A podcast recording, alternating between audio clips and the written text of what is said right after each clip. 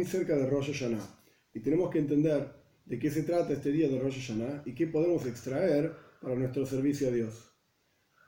Dice el Salmo, Tiku Shoifar, Toquemos en el novilunio, o sea, cuando nace la luna nueva, Hoidesh, el Shofar, en el día que está oculta la, la luna, Leíam Hakeinu, para el día de nuestra fiesta, que se refiere, en términos sencillos, a Rosh Hashanah. Tenemos que entender por qué Rosh Hashanah se llama Hoidesh, el mes, mientras todos los otros meses del año tienen cada uno su nombre. Sin embargo, acá el versículo dice simplemente en el mes toquemos el shofar. La palabra Hoidesh mes está directamente relacionada con la palabra Hadash, algo nuevo. Cada mes hay una energía nueva que regula todo lo que ocurre en ese mes. Ahora, en Rosh Hashanah hay una energía general para todo el año. Por eso es el mes Hoidesh. Es decir, hay una renovación general de todo el universo, de toda la creación, desde la nada absoluta. Dios decide recrearlo en Rosh Hashanah. Ahora bien, ¿por qué se llama Rosh Hashanah, la cabeza del año, y no Tchilas Hashanah, el comienzo del año, así como en la cabeza del ser humano? El cerebro es lo más elevado que hay y el cerebro gobierna todo lo que ocurre en todo el resto del cuerpo, en cada uno de los órganos. Y el cerebro envía la energía necesaria a cada uno de los órganos para funcionar, al pie para andar, al ojo para ver, la nariz para oler, etcétera, etcétera. De la misma manera ocurre en la dimensión del tiempo, no solamente en el espacio, en el cuerpo, sino en el tiempo. Existe un día que es como si fuese la cabeza de todo el año, Rosh Hashanah, la cabeza del año.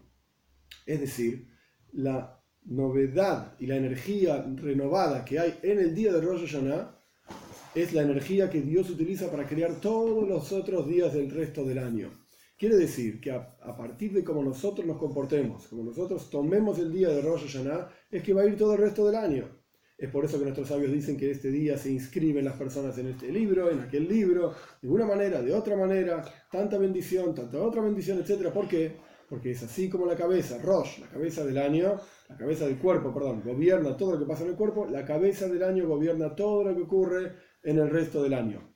¿Y cómo logramos que Dios decida realmente renovar toda la creación un año más, pues esto es con el shofar. Por eso está escrito, Tiku Bajoidesh, ¿qué es lo que hay que hacer en el novilunio para que se renueve toda la creación? Shofar, hay que tocar el shofar.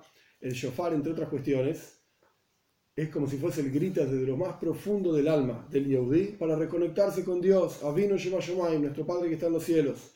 Es decir, a través de que el pueblo judío toca el shofar, logra llegar hasta lo más profundo de su alma, que esto es lo que genera el sonido fuerte del shofar, y a través de llegar a lo más profundo de nuestro propio alma, llegamos hasta lo más profundo de Dios, para que Él quiera renovar toda la creación desde su propia esencia hacia nosotros.